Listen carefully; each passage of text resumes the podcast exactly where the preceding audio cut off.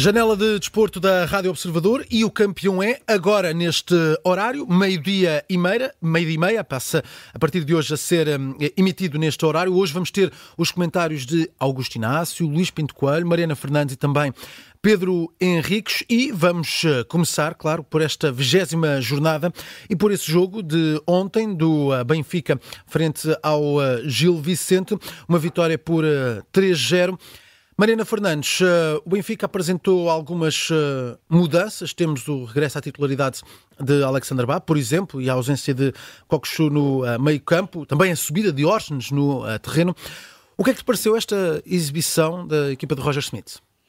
Eu acho que o Benfica ontem encontrou sua melhor versão. É certo que não teve propriamente um adversário extraordinário pela frente. O Gil Vicente foi à luz à procura do melhor que poderia acontecer, conseguiu muito pouco. A melhor versão do, do Gil Vicente, digamos assim, acontece só nos últimos 10 minutos, em que acaba por ter três remates e as primeiras três defesas de Turbino no jogo, porque Turbino foi um mero espectador durante uh, 80 minutos, durante 80 e tal minutos.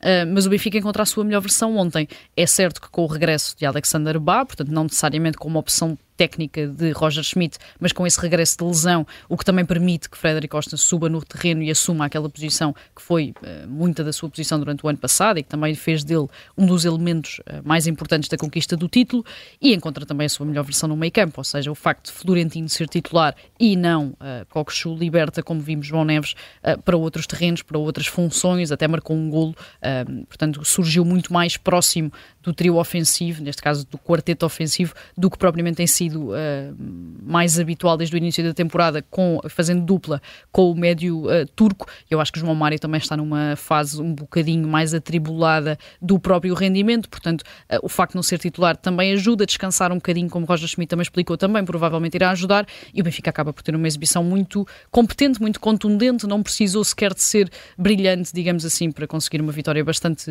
confortável contra o Gil Vicente e eu acho que grande parte disso foi não só a inclusão de Austin naquele tridente ofensivo, como a titularidade de Florentino. Coxo é um grande jogador, continua a ser um grande jogador, continua a ser um grande ativo uh, do Benfica, se calhar não para este meio campo, se calhar não para um meio campo a dois, com um meio campo com João Neves, é um jogador que se calhar inserido no meio campo a três, uh, num sistema diferente, teria uma preponderância muito maior, se calhar até numa posição de uma espécie de segundo avançado de 10 a jogar atrás da referência ofensiva, teria uma preponderância muito maior, a jogar assim, eu acho que limita Uh, João Neves e ele próprio não consegue dar tudo aquilo que poderia dar ou tudo aquilo que tem para dar também uh, ao Benfica. Acho que esta é a melhor versão para Roger Schmidt, para este Benfica, Florentina titular e João Neves a ter uma liberdade muito maior para fazer muito daquilo que fez ontem também. Uh, Augusto Inácio, parece também um, um Benfica que tem menos ansiedade quando entra em campo, mais tranquilo nesta fase do, do campeonato? Bom dia a todos. Eh, eu concordo plenamente com aquilo que a Mariana disse. Realmente o Benfica esta é capaz de ser a melhor versão, porque Alsners jogando do lado esquerdo para dentro é assim que, que, que, que, se envolve mais no, no, jogo, é assim que dá outra qualidade ofensiva ao Benfica, é assim que o Benfica também ganha um pouco mais de músculo no meio campo, porque ele sabe ocupar os espaços. Bá é aquele lateral direito que dá profundidade e, e claro que Florentino neste momento, com, o estratégia, com, com a tática que o Benfica utiliza e o modelo de jogo que o Benfica utiliza, é muito melhor o Benfica ter Florentino do que ter Coxu. Coxu realmente é um grande jogador, e ninguém está a dizer que não é, mas não está enquadrado neste tipo de jogo que o Benfica faz, e João Neves, tendo liberdade como tem, é, claramente também marca, marca a diferença. Artur Cabral está mais levezinho, é, corre melhor, ocupa melhor os espaços, está mais oportunista, enfim, o António Silva subiu a produção também, está a ficar um central tal e qual como, como, como apareceu no, no princípio, houve ali um tempo que teve ali assim exibições menos conseguidas, mas agora também, também está muito bem. Eh, eu creio que o Benfica eh, tinha também aquela possibilidade de se afastar do Porto. Eh, o Porto escorregou em casa, o Sporting não jogou, o Benfica tinha a oportunidade de alcançar o primeiro lugar. Enfim, o ambiente também estava, estava condizente com aquilo que eram as pretensões do Benfica e claramente que se nota que o Benfica respira confiança, está, está no, a atravessar um bom momento. Acho que o pior momento do Benfica já, já lá vai, já passou. Um, e agora está completamente em crescente e, e, se continuar com esta equipa e com esta dinâmica, eu não sei onde é que o Benfica vai perder, porque o Benfica está a ficar muito forte. Luís Pinto Coelho, um, viste este fim de semana o Futebol Clube do Porto a escorregar, a tropeçar um, nesse, nesse encontro de, de sábado e visto também esta exibição ontem do Benfica. Fica difícil a vida para os azuis e brancos, uh, não só pela distância para o Benfica, mas claro, a distância para o Benfica e para o Sporting. O facto de serem dois adversários diretos começam a ficar longe. Sim, sim, fica, fica difícil, embora me pareça que o Porto tem um calendário um bocadinho mais, mais acessível, até porque recebe Benfica e recebe Sporting, e esse momento vai ser decisivo. O Porto aí terá que encurtar, não tem margem de erro. A próxima jornada também é uma jornada bastante importante. O Benfica uh, desloca só a Guimarães para defrontar o Vitória, também é um jogo bastante complicado, e, e ao confronto entre o Sporting e o Braga. O Porto também tem uma deslocação à Aroca difícil mas é uma jornada que pode, pode também já definir muito, muito da classificação. Mas parece-me que eh, neste momento o Porto corre, corre com alguma desvantagem eu acho que os jogos no Dragão vão ser decisivos. Se o Porto não conseguir aí uh, reduzir os três pontos para, para os dois adversários, uh, fica quase impossível uh, lutar pelo título. Ainda há muitos pontos. Eu tenho vindo a dizer que as equipas pequenas estão a tirar muitos pontos na casa do, dos, dos, rivais, tirando o Sporting. Né? O Porto já empatou duas vezes em casa e, e, perdeu com o Estoril também. O Benfica também já empatou em casa com o Farense e com o Casa Pia. O Sporting aí tem estado muito bem, tem estado um pouco pior fora de casa, mas, mas eu acho que ainda se vai perder muitos pontos. Uh, mas eu diria que o confronto direto vai ser crucial para, para definir a, a tabela classificativa. Uhum. Uh, Pedro Henriques, uh, sobre estas mudanças táticas no Benfica, uh, és conhecido aqui no nosso campeão é por acertar no, nos 11. O que é que te pareceu estas mudanças no 11 de Roger Smith? Bom, bom dia, quase boa tarde. Eu não queria ser desmancha prazeres em relação aqui a, a, aos nossos colegas de painel e respeito a, eh, eh, a, opinião que tenho que tecnicamente está perfeita no sentido de acharem que o Florentino pode dar coisas com a libertação do João Neves, mas não é esse o pensamento de Roger Smith, ponto. O Kokshu não jogou ontem, não é porque o Florentino é uma melhor opção, não jogou ontem porque está com quatro cartões amarelos e é importante que vai é só fica já a antevisão para domingo é Coxu mais 10 e portanto o Coxu vai ser titular se visse que a frente ao Vitória estava de fora de um jogo que esse sim relativamente importante frente ao Vitória porque o jogo da Taça de Portugal para efeitos disciplinares só se levar vermelho direto eh, não conta, ou dois amarelos, não conta para tal hum. penalização de somatório de cartões. E, portanto, o Florentino ontem foi titular porque o Coxu está com quatro cartões amarelos. E como o Florentino também está com quatro cartões amarelos, o que o Roger Smith disse é: vai o Florentino, se a coisa correr menos bem, levar um amarelo, eu não vou precisar dele, entre aspas, para para o jogo com o Vitória, vou é precisar do Coxu. E foi claramente para proteger o Coxu. Agora, respeito claramente a opinião de que dão e que e sentem que realmente o Florentino possa ser, neste momento, uma melhor opção, até pela libertação do João Neves. Isso nem sequer está em questão. Em questão. Mas este é o pensamento do Roger Smith e, portanto, teremos cá no domingo para ver se não é o Coxu mais 10. Um, e pronto, e de resto, esta jornada fez com que o Porto, uh, com um empate, uh, fique mais longe e, como tu disseste bem também, não é só uma questão, porque, e todos nós temos essa experiência, não é uma questão de estar a 5 ou 7 pontos, como já aconteceu entre Benfica Sim. e Porto diretamente, é quando tens dois adversários à tua frente com essa distância pontual. E, é, e não é normal que os dois adversários percam o mesmo número de pontos. Uma coisa é a confrontação direta, como já aconteceu entre Benfica e Porto. Uh, o jogo ontem tem esta particularidade do jogo do Benfica, de ter sido o jogo com apenas 16 faltas, com apenas um cartão amarelo. É o jogo que passou para o top uh, dos jogos com percentagem de maior tempo útil, porque não é o que tem mais minutos hum. de, de, jogados, porque obviamente houve jogos com mais de 100 minutos e que também na prática tiveram mais minutos jogados. Uh, mas é percentagem. Uh, lembrar que ontem só houve e só houve 93 minutos e, portanto, tem muito a ver com a ausência de faltas, chamamos assim, de cartões e, de alguma maneira, o próprio Gil Vicente ia discutir o jogo, não pôs ali o autocarro à frente e, e, e, portanto, foi um jogo bastante fluido e bastante corrido, mas a próxima jornada, embora contasse pelo meio, essa sim, uh, nomeadamente no domingo, vamos ter aqui um domingo gordo, às 18 horas Sporting com o Braga, às 20h30 Vitória Sport Clube uh, com sim. o Benfica, e vai ser um domingo gordo, e aí concordo com o Luís, que vai ser, por isso, importante também para a definição do campeonato e do que resta. Já estamos aqui a fazer um bocadinho as contas do que sai desta 20 jornada, o Sporting Braga também uh, venceu nesta 20 jornada. Um, Augusto Inácio, uh, começamos a ver o, o Futebol do Porto nessa terceira posição. Está com mais 5 que o Sporting de Braga, está agora a 4 do Sporting, tem um jogo em atraso, está a 6 do Benfica. Um, e, e, estamos, claro, perante esta jornada decisiva, também importante, com o Sporting a jogar frente ao Sporting Braga e o Benfica a jogar com o uh, Vitória. Uh, o que é que tens a dizer sobre estas contas na tabela no final desta vigésima jornada? Olha, esse vai ser o meu destaque eh, hoje pela negativa ao foco do Porto, porque costuma-se dizer, e é verdade, e mais do que nunca continua a ser uma verdade mais absoluta, eh, os campeonatos muitas vezes não se ganham contra os grandes, entre os grandes, ganha-se com os pequenos.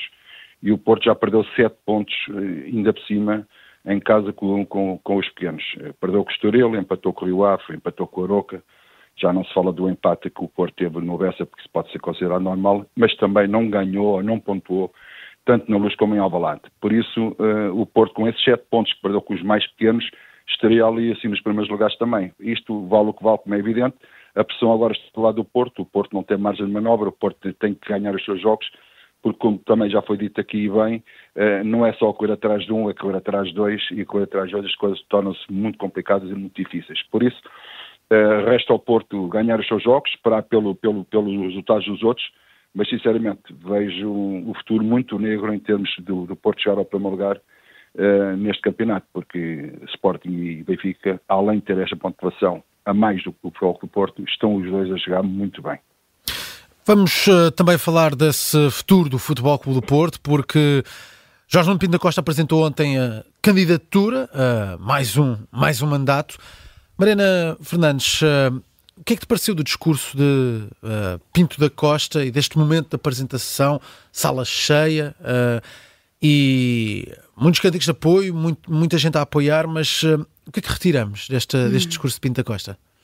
Eu acho que a ideia de apoio a Pinto da Costa nunca esteve em causa, ou seja, de repente parece que entramos aqui numa bolha uh, a que não estávamos habituados, é o normal. Uh, surge um candidato à presidência do Futebol Clube do Porto que tem uh, chances de ganhar, que tem chances de uh, colocar em causa a reeleição de uh, Jorge Nuno Pinta Costa e não estávamos propriamente habituados a este cenário. Portanto, é normal que tenhamos todos entrado aqui nesta bolha e até por tudo o que aconteceu na semana passada, numa ideia de que, de repente, a lógica do mundo habitual se tinha Uh, invertido e André Vilas Boas já era quase favorito a ganhar as eleições e Jorge Nuno Pinta Costa já era quase um underdog que partia atrás uh, por tudo aquilo que tem acontecido.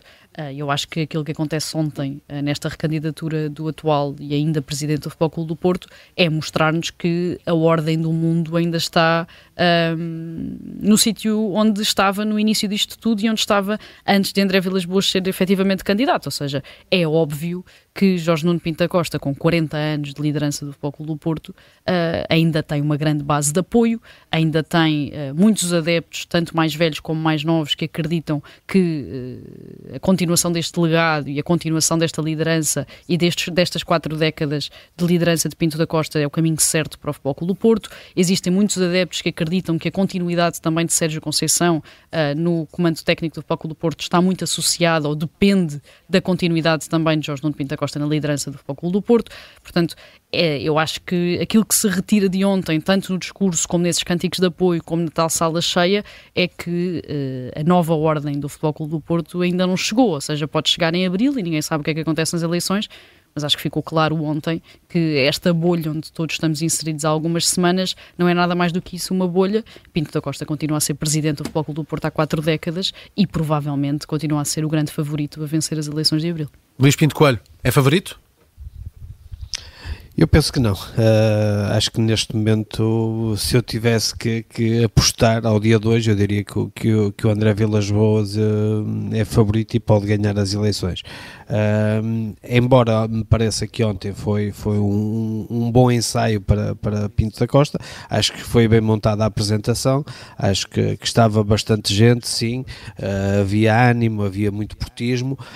o discurso em si foi pobre mais uma vez, acho que não, não não trouxe nada de novo, é um bocadinho os mesmos chavões de sempre, os inimigos externos, uh, pouca análise interna e, e, e, ao que levou o Porto uh, a alguns problemas nos, nos últimos anos. Uh, é evidente que, que, que Pinta Costa continua, continua a, a ter um apoio grande, mas parece-me. E, e, e, aquele, aquele abraço e a forma como o Sérgio ontem foi dar aquele abraço e aquele beijo carinhoso na testa do presidente pareceu mais até uma despedida e o Sérgio é extremamente inteligente. Eu acho que o Sérgio não vai continuar, quer com Pinta Costa ou com André Vilas Boas, mas também percebeu que se calhar está a chegar o fim do ciclo e não podia deixar de dar um abraço a uma pessoa que para ele é quase um, um irmão mais velho. Uh, mas pareceu-me até mais uma despedida do que um apoio ou algo muito, muito significativo uh, relativamente às eleições. Uh, e é o que eu digo, é a minha percepção aqui na cidade do Porto e de falar com muitos sócios, que eu acho que o André Vilas Boas neste momento está um bocadinho à frente na corrida eleitoral. Hum. Uh, Augusto Inácio, a tua opinião sobre este período eleitoral que arranca já com esta candidatura de Jorge Nuno Pinta Costa, agora confirmado como candidato? Olha, isto realmente vai ser uma luta eh, muito grande para, para, para ganhar esta, esta, estas eleições. André Vilas Boas é uma aragem, uma aragem fresca eh, naquilo que se pretende para o futuro, mas não podemos deixar de dizer que eh, Jorge Nuno Pinta Costa, por tudo o que tem feito no Futebol Clube de Porto, por todo o know-how que deu ao clube e à região norte, neste caso a cidade de Porto, uh, angareia, uh, angareia ali muitas, muitas, muitos, muitos apoios e muita gente continua a estar à volta dele e que continua a apoiar e continua a acreditar. A sensação que eu, que eu fiquei eh, depois do discurso e daquele abraço de Sérgio Conceição é que com uma certeza eu fiquei. Sérgio Conceição não vai continuar no Porto com, com André Vilas Boas, mas pode ficar com, com, com Pinta Costa. É a sensação que eu fico. Vamos ver se no final vai ser assim ou não.